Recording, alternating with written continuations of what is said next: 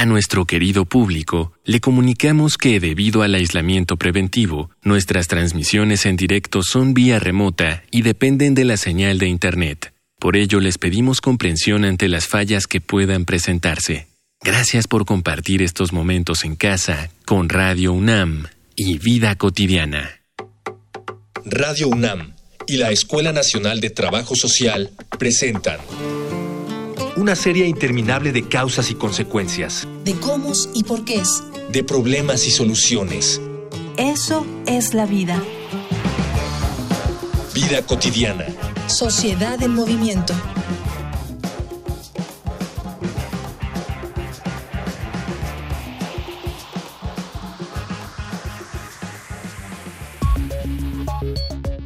Las oficinas cierran y las juntas de negocios se realizan por computadora. Los restaurantes no tienen un solo comensal, pero aquellos que tienen la posibilidad han empezado a hacer entregas a domicilio. Los pequeños negocios han aumentado sus ventas y los emprendedores de ocasión han encontrado un nuevo mercado en la venta de productos de limpieza. Los eventos deportivos se cancelaron y los grupos culturales transmiten presentaciones por Facebook.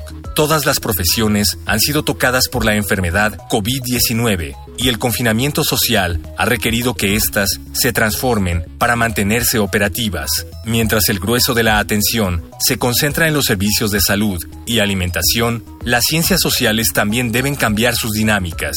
Por ello, en esta emisión de Vida Cotidiana, Sociedad en Movimiento, hablaremos sobre trabajo social en la contingencia COVID-19 con la maestra Teresa Rodríguez Martín, supervisora profesional en trabajo social en área médica y profesora de la Escuela Nacional de Trabajo Social, y con la maestra Susana Folkers Gaussman, subdirectora de área de la Dirección General de Calidad y Educación en Salud de la SSA y también profesora en la Escuela Nacional de Trabajo Social. Dialogar para actuar, actuar para resolver.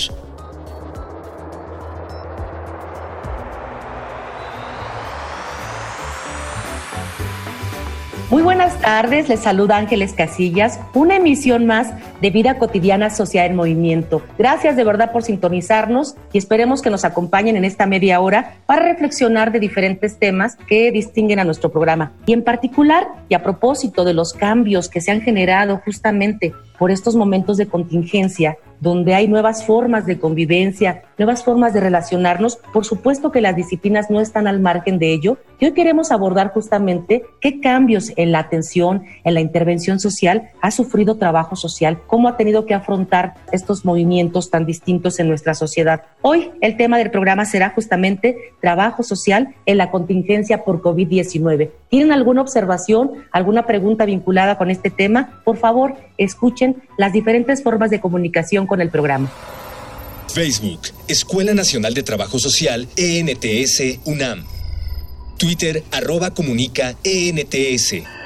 Instagram, comunicación, ENTS. Ya escucharon los medios de contacto. Vamos a hablar hoy de trabajo social en la contingencia por COVID y me da mucho gusto recibir de manera virtual, a distancia. Hoy tenemos una cabina especial a la maestra Georgina Volkes Gaussman. Maestra, muy bonita tarde. Buenas tardes, muchas gracias Ángeles por la invitación. Gracias a ti, maestra. Bienvenida también Tere Rodríguez Marín, la maestra Tere. Bienvenida, maestra, y gracias por haber aceptado la invitación. Hola, muy buenas tardes. Muchas gracias por la invitación. Y como ya lo escucharon, maestras, en la introducción a nuestro tema, pues estos cambios de alguna manera también han afectado nuestra disciplina. Hoy vamos a hablar justamente de ello y si les parece, sin más preámbulo, podemos iniciar que ustedes nos compartan desde su experiencia cuáles son, digamos, los principales problemas sociales, las problemáticas que se dan socialmente hablando a partir de estos momentos en que la sociedad se transforma por una pandemia. Maestra Volkers. Pues bueno, muchísimas gracias. Excelente pregunta y que nos hace reflexionar sobre, pues sí, nuestro quehacer como trabajadoras y trabajadores sociales. Creo que lo primero que tendríamos que recordar es que continuamos en una situación de desigualdad, de violencias de diferentes, en diferentes manifestaciones, ¿no?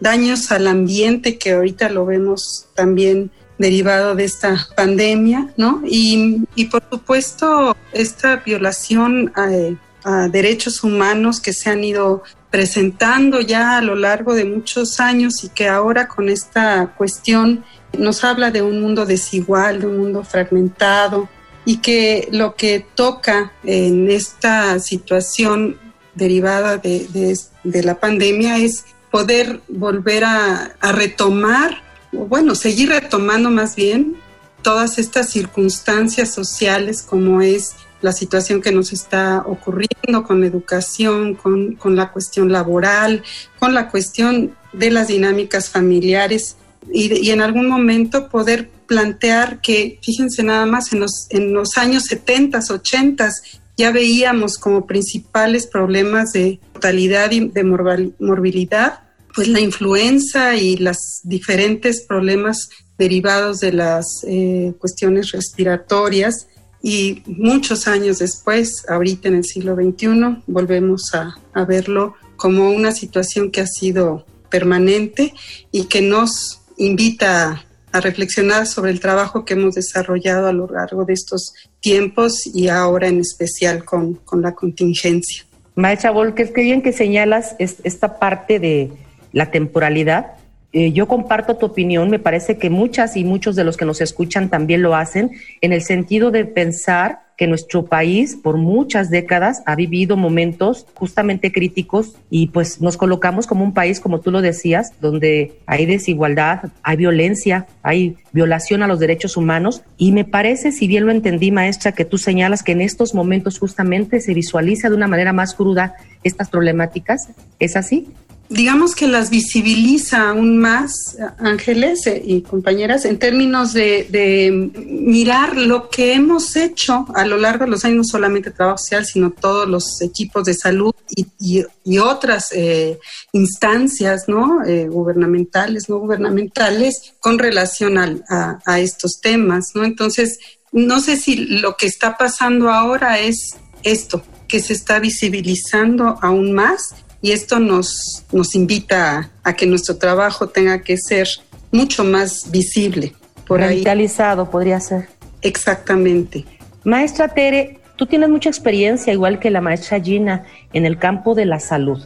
Y hay muchos términos que tocó la maestra Gina que no son ajenos a nuestra disciplina, ¿no? Esta parte de la vulnerabilidad social que siempre han tenido estos grupos, que además de deficiencias en lo económico, se enfrentan a un proceso de de deterioro de su salud.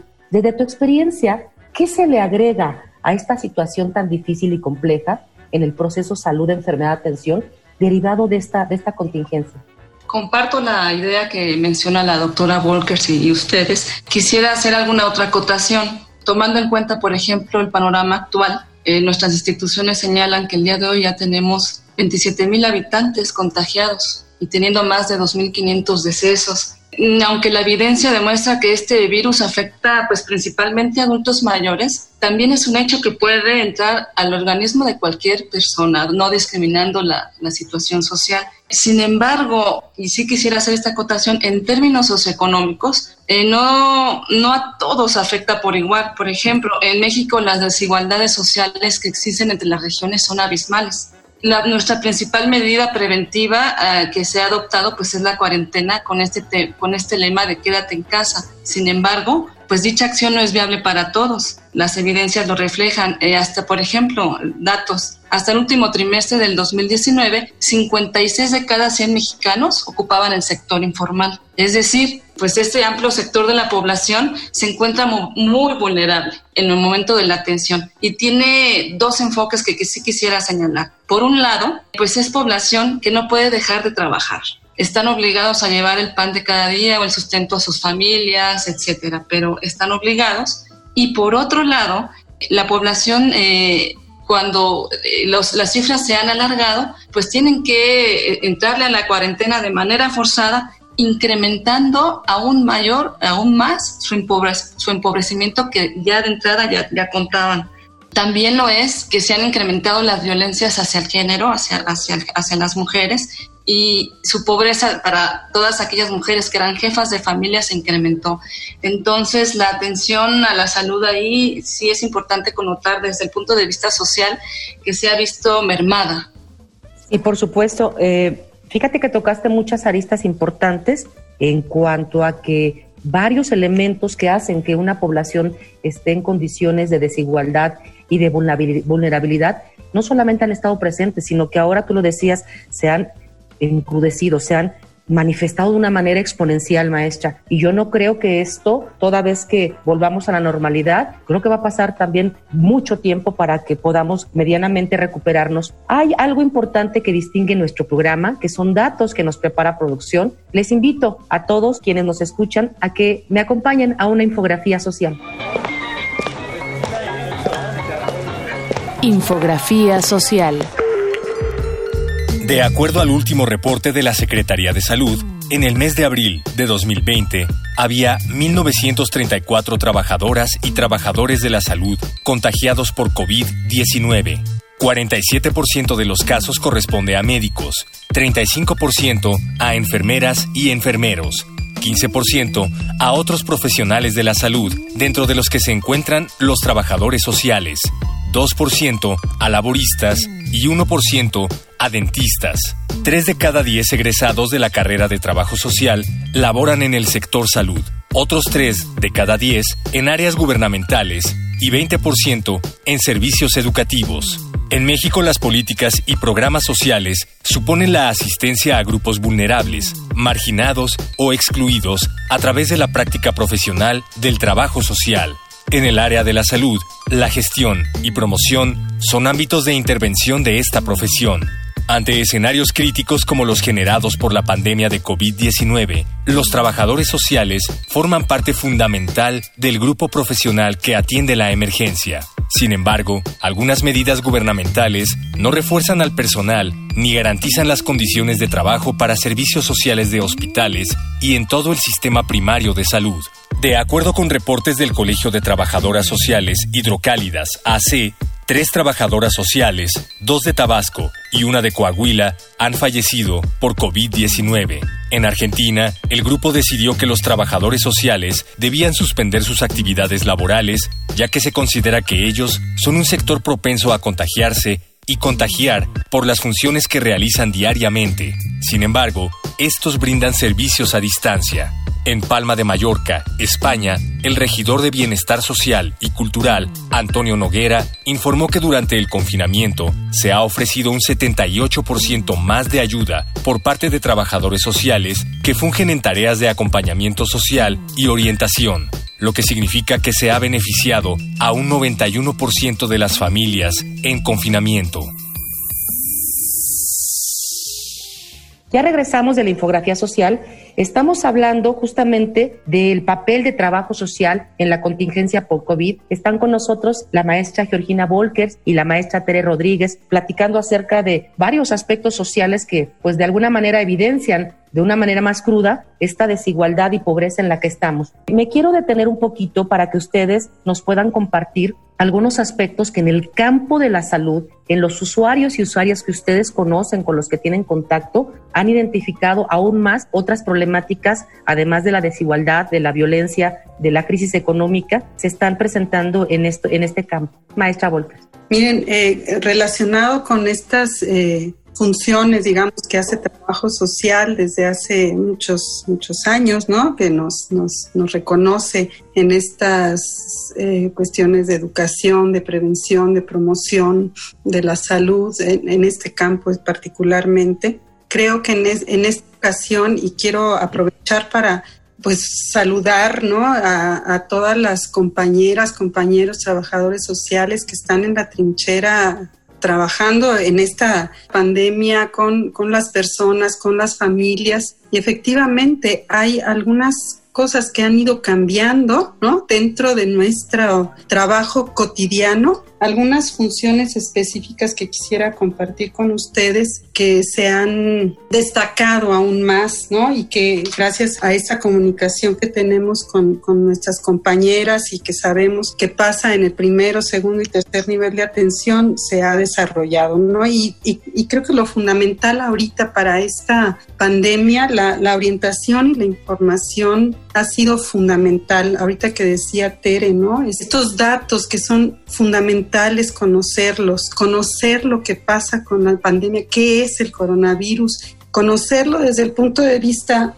perdón, no solo biológico, sino también social, cultural, cómo lo ha recibido cada una de las comunidades a donde ha ido llegando esto, que si ustedes se fijan en, las, en, estas conferencias que nos han hecho favor de, presentar todos los días las autoridades de salud, nos van planteando, ¿no? Cómo en China que inició todo eso, cómo se va recorriendo a todos los demás países de Europa y cómo llega a México y al interior de México también cómo llega a diferentes estados de la República, de tal manera que parecería un eco, ¿no? Este, mientras nosotros en la Ciudad de México ya estamos haciendo muchas actividades concretas, ¿no? De, esto de quédate en casa y esto que llega a toda la, a la población, sin embargo, en cada uno de, las, de los estados va llegando de manera distinta. Y también en el trabajo social observamos, ¿no? Cómo mientras en, ciertas instituciones en donde ya la situación es totalmente presente, eh, y, ya hay, pues desafortunadamente, fallecimientos, etcétera, toda esta parte de la comunicación con la familia que estábamos acostumbrados a hacerlo quizá en una oficina, ¿no? Este, ir a las visitas domiciliarias, pues hemos dejado de hacerlo, han dejado de hacerlo las compañeras que están en el campo y tener que realizar nuevas estrategias de comunicación con la gente, ¿no? Y bueno, eh, eh, en términos generales, esta parte de cómo va llegando esta información de tal manera que quienes ya tuvieron la experiencia en unos estados ya la están empezando a recuperar en otros, en donde quizá todavía parecería que no creían que iba a llegar la, pandemia, Ángeles.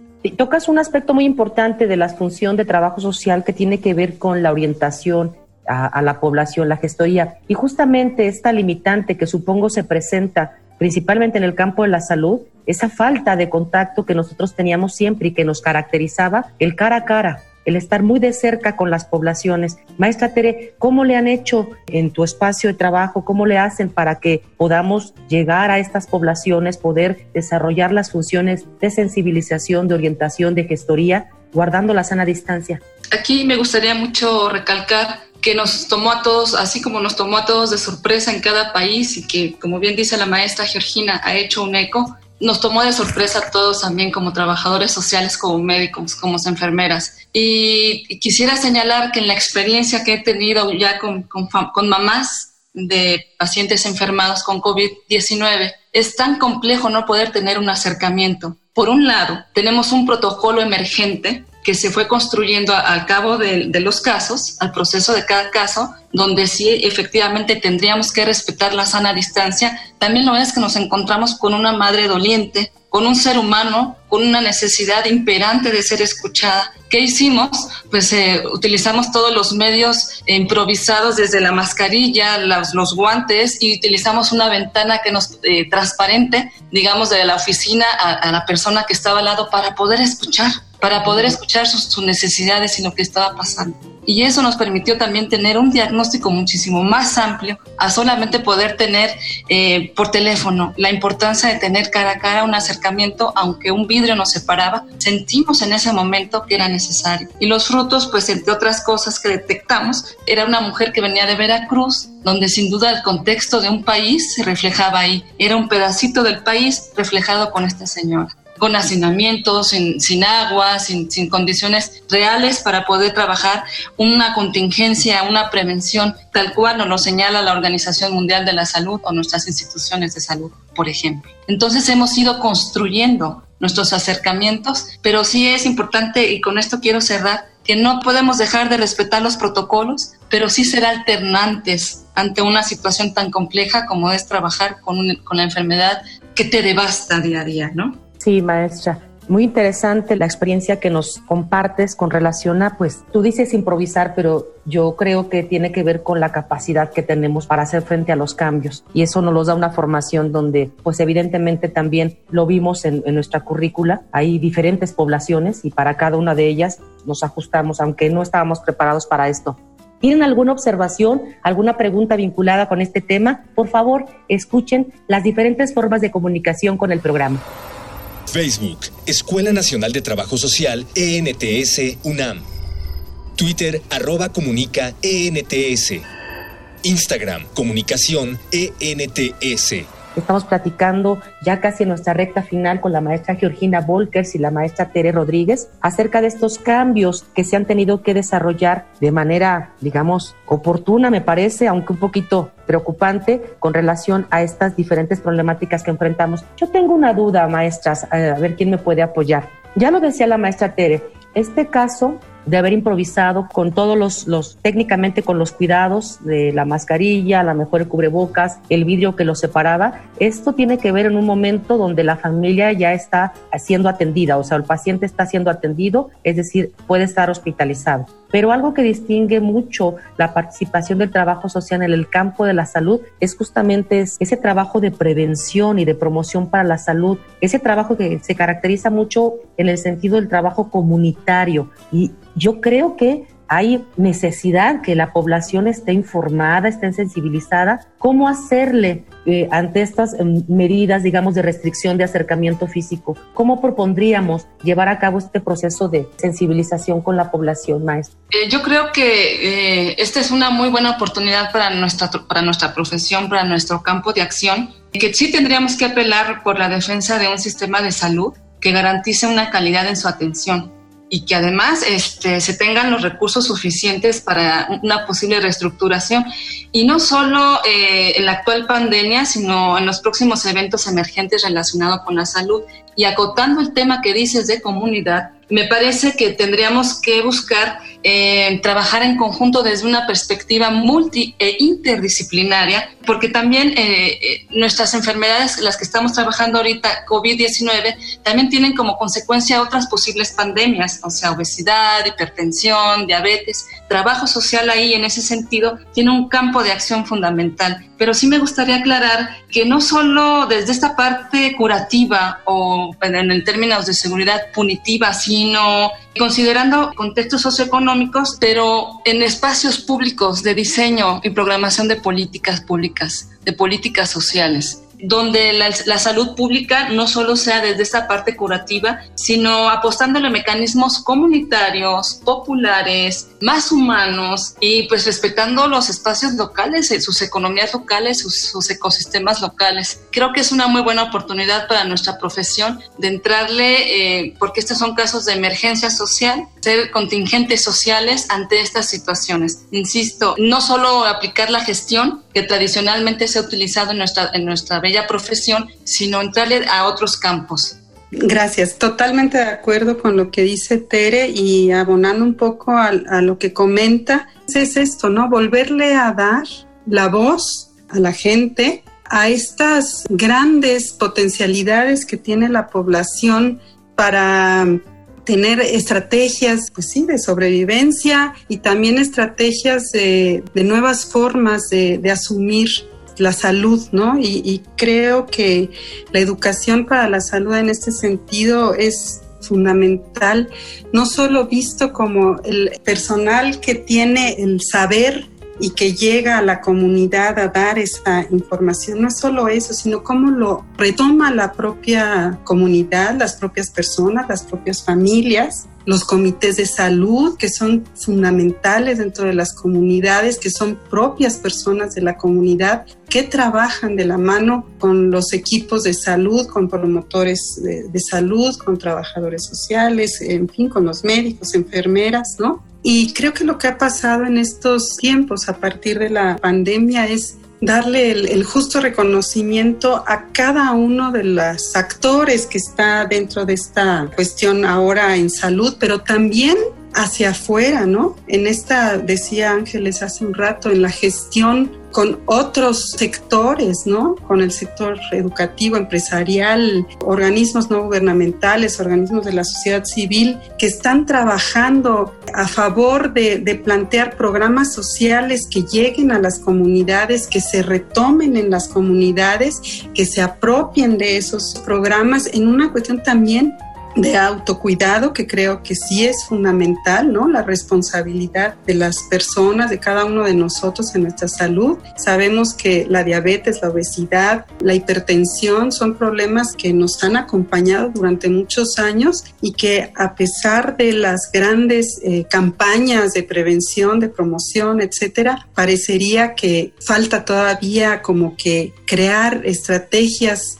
quizá más innovadoras para que se vaya deteniendo esta situación asociada ahora a la pandemia que nos lo ha hecho saber. Comparto tu idea, maestra, y no solamente el diseño de las estrategias, sino también diversificar los medios. Nosotros hemos tenido ahorita la oportunidad de tener la digamos, nuestro programa, nuestra emisión eh, a distancia, pero hay comunidades que no tienen estos recursos, ¿no? También habría que diversificar en cuanto a los formatos. Nuestro programa es muy cortito, me gustaría que pudiéramos pensar, maestra Tere, como manera de despedida, un mensaje de nuestra profesión, un qué sí podemos hacer desde nuestros espacios, digamos, familiares. Maestra Tere. La diversidad profesional en, en emergencias sociales no solo está la parte médica, no solo, solo, está la parte de los cuidados de nuestras grandes enfermeras, que si bien son fundamentales e imprescindibles, también está el trabajador social. Y el trabajador social es aquel que reconoce tus necesidades, que reconoce sus carencias, que tiene la habilidad de plasmar estrategias para trabajar en compañía de toda la familia o de aquel individuo que lo esté solicitando, que somos capaces de fomentar acciones de desarrollo local y social en el caso concreto, que no solamente las familias estén supeditadas a las políticas eh, de focalización, sino que también nosotros podemos coadyuvar con ustedes para eh, mejorar algunos otros mecanismos de adquisición de cualquier insumo.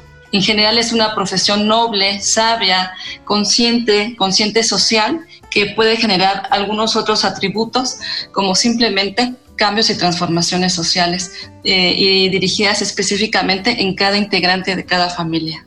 Por supuesto. Nos quedamos con, con este reto como disciplina, hay que transformarnos de fondo. Eh, no somos la única, esta pandemia, este confinamiento, de alguna manera interpelado no solamente a las disciplinas, a la ciencia misma. Hay un cambio drástico en la sociedad y las personas después tendríamos que estar pensando en cómo desarrollar también medidas de atención a la salud mental que dicho sea de paso, también está viéndose muy deteriorada. Vamos a dejar hasta aquí nuestro, nuestro programa. Quiero agradecer a la maestra Georgina Volkers, a la maestra Tere Rodríguez, gracias de verdad por haber estado en nuestro programa. Voy a agradecer a quien hace posible, por supuesto, el programa, nuestro productor Miguel Alvarado, el valioso apoyo de toda la gente de comunicación social de nuestra escuela, nuestra coordinadora Araceli Borja. Yo me despido, soy Ángeles Casillas, confío de verdad en que nos escuchen el siguiente viernes. Tengan una excelente tarde. Vida cotidiana es una coproducción entre Radio UNAM y la Escuela Nacional de Trabajo Social.